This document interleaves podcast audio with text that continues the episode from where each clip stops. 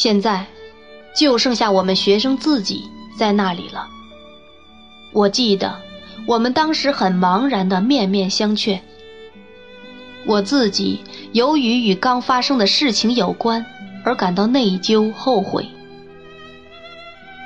要不是怕不时看看我的斯蒂夫斯，会说我不讲交情，我真会忍不住的哭起来。可我表示了我的痛苦后，他会很不高兴的。我只好忍住。他很生特拉德尔的气，说特拉德尔挨了揍，他快活。可怜的特拉德尔已不再把头趴在桌上了。现在他正像平常宣泄自己时那样做，画了一大堆骷髅。他说他并不在意自己，梅尔先生受了不公正的对待。谁不公正的对待他？你这个小妞。斯蒂夫斯说。当然是你呀，特拉德尔说道。我做了什么呀？斯蒂夫斯说。你做了什么？特拉德尔反问道。伤了他的感情，弄掉了他的位置。他的感情？斯蒂夫斯轻蔑的重复道。他的感情没多久就会复原的。我可以担保，他的感情可不像你的，特拉德尔小姐。说到他的位置，那很要紧，是不是？难道你以为我不会写信叫家里给他些钱吗，妞妞？我们认为，斯蒂夫斯这么想是高尚的。他的母亲是一个很有钱的寡妇，据说。无论他向他提什么要求，他几乎都办到。看到特拉德尔被这么反击，我们都高兴极了，并把斯蒂夫斯推崇的上了天。尤其当他居然肯告诉我们，说这么做是为了我们，为了我们好时，他无私的这样做，让我们得到了极大的恩惠。可我必须说，那天晚上我在暗中讲故事时，威尔先生的笛声好像不止一次在我耳边凄凄凉凉地响起。当斯蒂夫斯终于乏了，而我也躺下时，我想象那笛子正在什么地方如此凄楚地被吹响，我难过极了。不久。我由于被斯蒂夫斯吸引而忘了梅尔先生。在新教员还没找到之前，斯蒂夫斯带他的一些课。斯蒂夫斯连书也不用，完全是轻轻松松玩耍一样。新教员来自一个拉丁语学校。在上任前，一天在客厅吃饭时，被介绍与斯蒂夫斯相识。斯蒂夫斯对他予以很高评价，对我们说，他是一块砖头。虽说我不知道这是种什么学位，但我因此非常尊敬他。虽说他从没像梅尔先生那样为我费过什么心血，我对他的高深学问从没有过半点怀疑。在那半年的日常生活中。只有另一件事，给我留下的印象至今没忘。为了很多理由，我不能忘记他。一天下午，我们都被整治到昏头转向的地步了。克里科尔先生还狠狠地向四周出击。就在这时，屯哥进来了，用他一贯的粗嗓门叫道。有人找科波菲尔。来人是谁？把他们带到哪间屋去？他就这些和克里克尔先生交谈了几句，然后照惯例，在叫到我名字时，我就起立了，并吓得战战兢兢。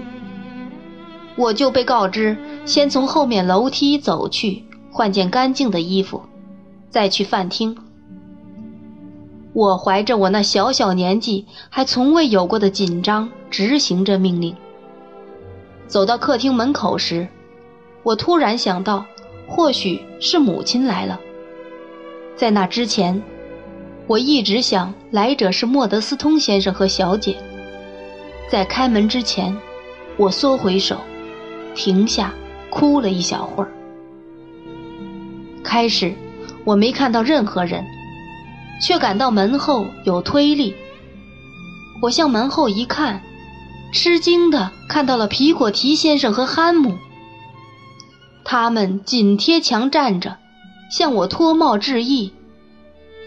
我不禁大笑，不过我这样笑更多的原因乃是看到了他们而快乐，而不只是被他们做出的样子逗笑的。我们很亲热的握手。我笑啊笑啊，直到我拿出小手帕来擦眼睛。皮果提先生见我那样做，便表现出十分关心。他用胳膊推推汉姆，要后者说点什么。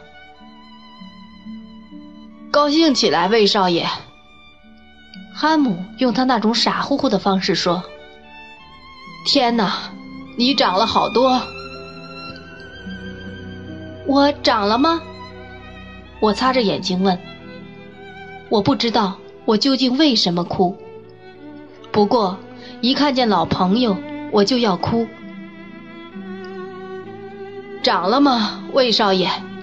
你可不是长了吗？汉姆说。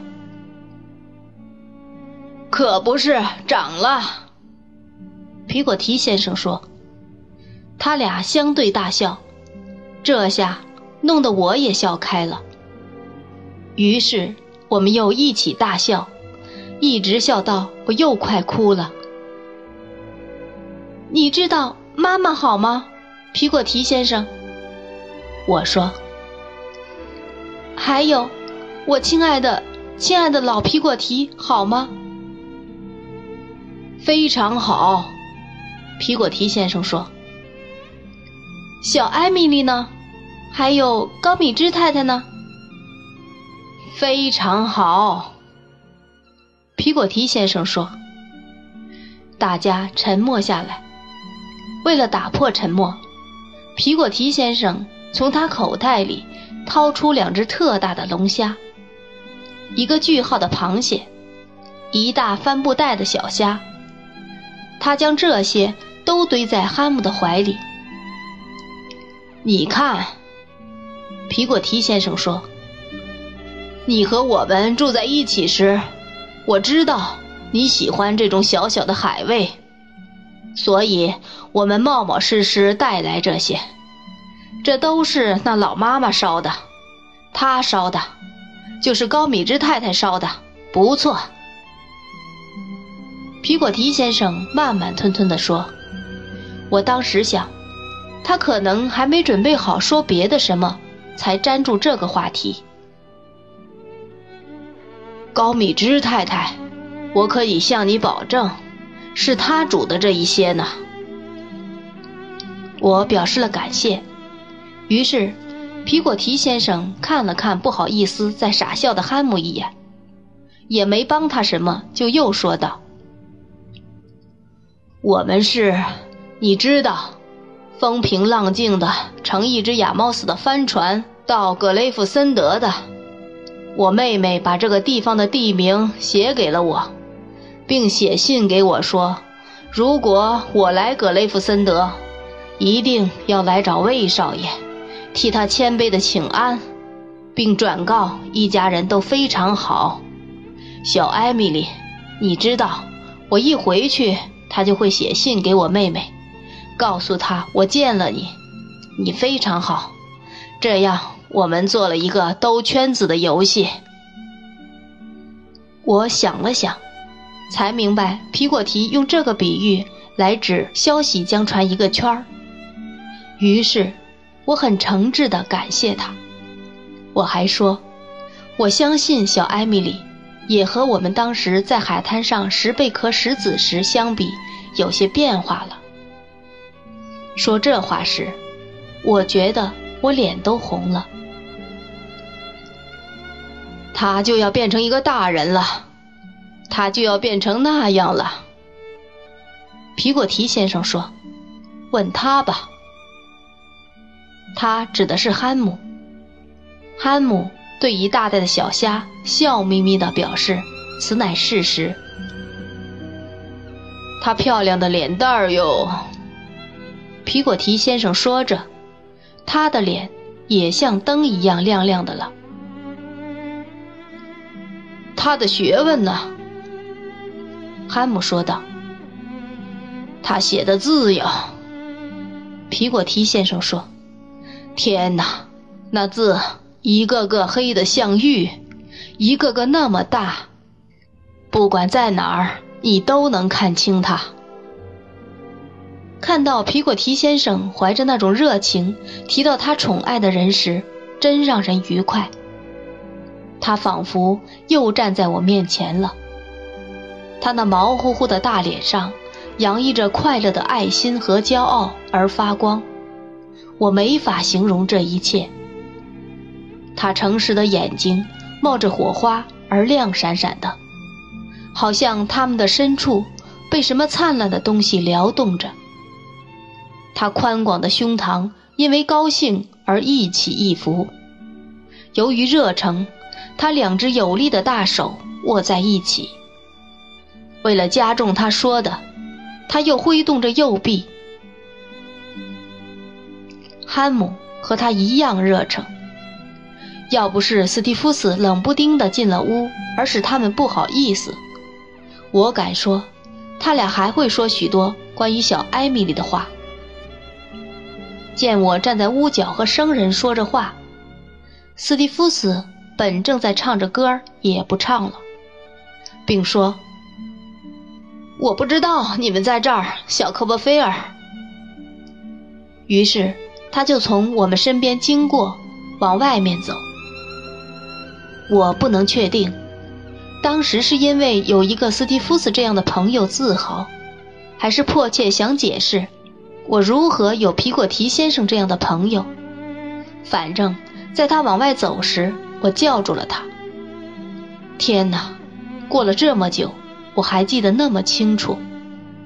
我礼貌有加的对他说：“不要走，斯蒂夫斯，对不起，这两位是亚莫斯的船家，非常善良的好人，他们是我保姆的亲戚，从格雷夫森德来看我的。”哦，哦，斯蒂夫斯转过身说：“很高兴能见到你们。”你们二位好。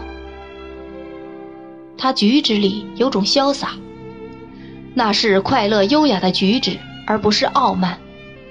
我仍然相信他举止中还有种魅力。由于他的这种举止，由于他旺盛的活力，他悦耳的声音，他英俊的脸和好看的身材，还有他与生俱来的吸引力，他有一种魅力。我相信，而人的天性中的弱点，正是向这种魅力屈服。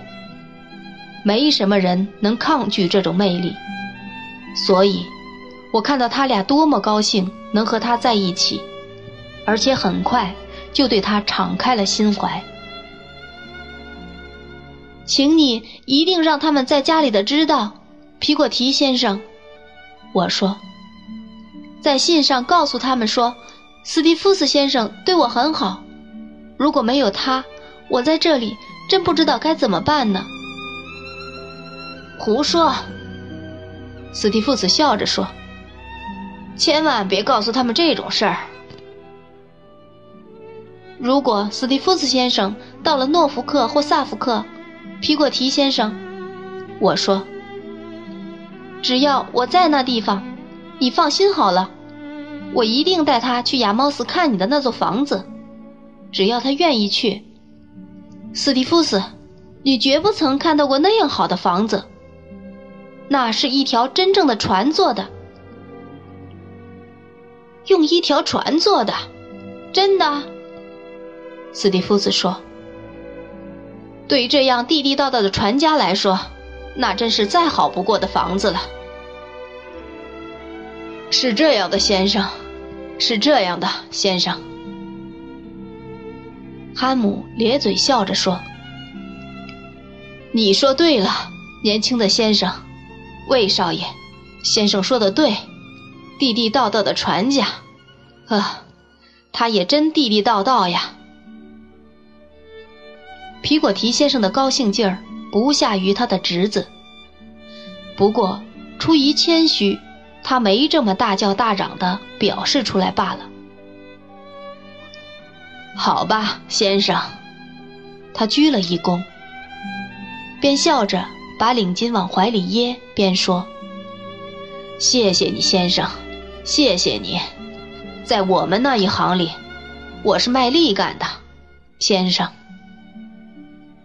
最棒的人也不过如此了，皮果提先生。斯蒂夫斯说：“他已经知道他的姓了。”我敢说，你自己也是这样的人，先生。皮果提摇摇头说：“你干的真好，好极了，谢谢你，先生。我感谢你对我们的热情。”我是个粗人，先生，可我直爽，至少我希望我直爽，你明白？我的房子没什么好看的，先生。不过，如果你和魏少爷一起来看他的话，那完全可以由你支配。我真是一只蜗牛，是的。皮果提先生想说的是蜗牛。比喻他走得很慢，因为他每一次说完一句话就想走，却不知怎么的又回来了。不过我巴不得你俩都好，我巴不得你俩都快乐。汉姆应了那句客气话，于是我们用最热情的方式和他们分手了。那天晚上，我差点忍不住。要向斯蒂夫斯谈起漂亮的小艾米丽，可我太不好意思去提她的名字，也怕遭他讥笑。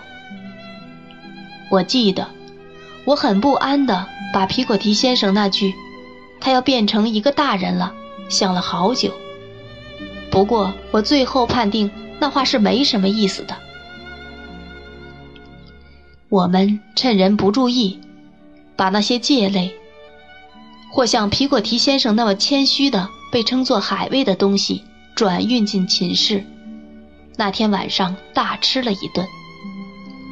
可是特拉德尔没福气消受，他太不幸了，连和别人一样平安吃下这顿晚饭都不成。半夜他病了，他太软弱了，病因是螃蟹。吃下黑药水和蓝药丸后。他又挨了一顿棍子，并被罚背六章希腊文圣经，因为他不肯招供。那半年的那半年的其他日子，我在记忆中是一片混沌，只记得是日复一日为我们的小命挣扎努力。夏天逝去，季节转换，严寒的早晨。我们被铃声唤起床，夜晚，在那清冷清冷的气息中，我们就寝。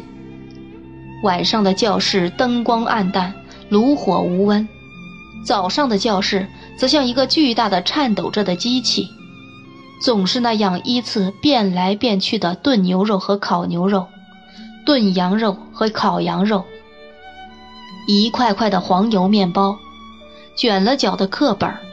开了裂的石板，泪水打湿了的抄本，挨棍子，挨戒尺，剪头发。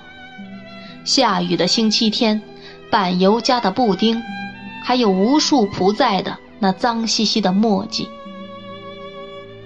可我记得很清楚，经过一段好长的日子后，放假的日子不再是一个固定的小黑点儿，而是一点点朝我们走近，变得越来越大。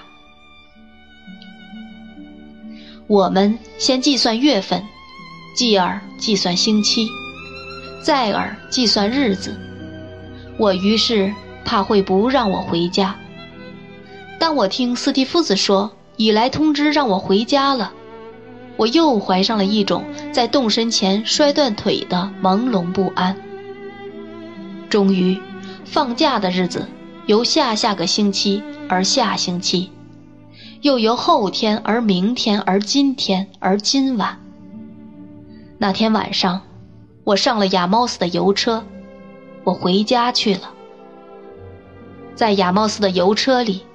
我时睡时醒，并做了许多关于这一切的梦，但每次醒来，窗面的地面，窗外的地面，已不是萨伦学校的操场了。耳边响起的，也不是克里科尔先生对特拉特尔发出的声音，而是车夫吆喝马的声音呢。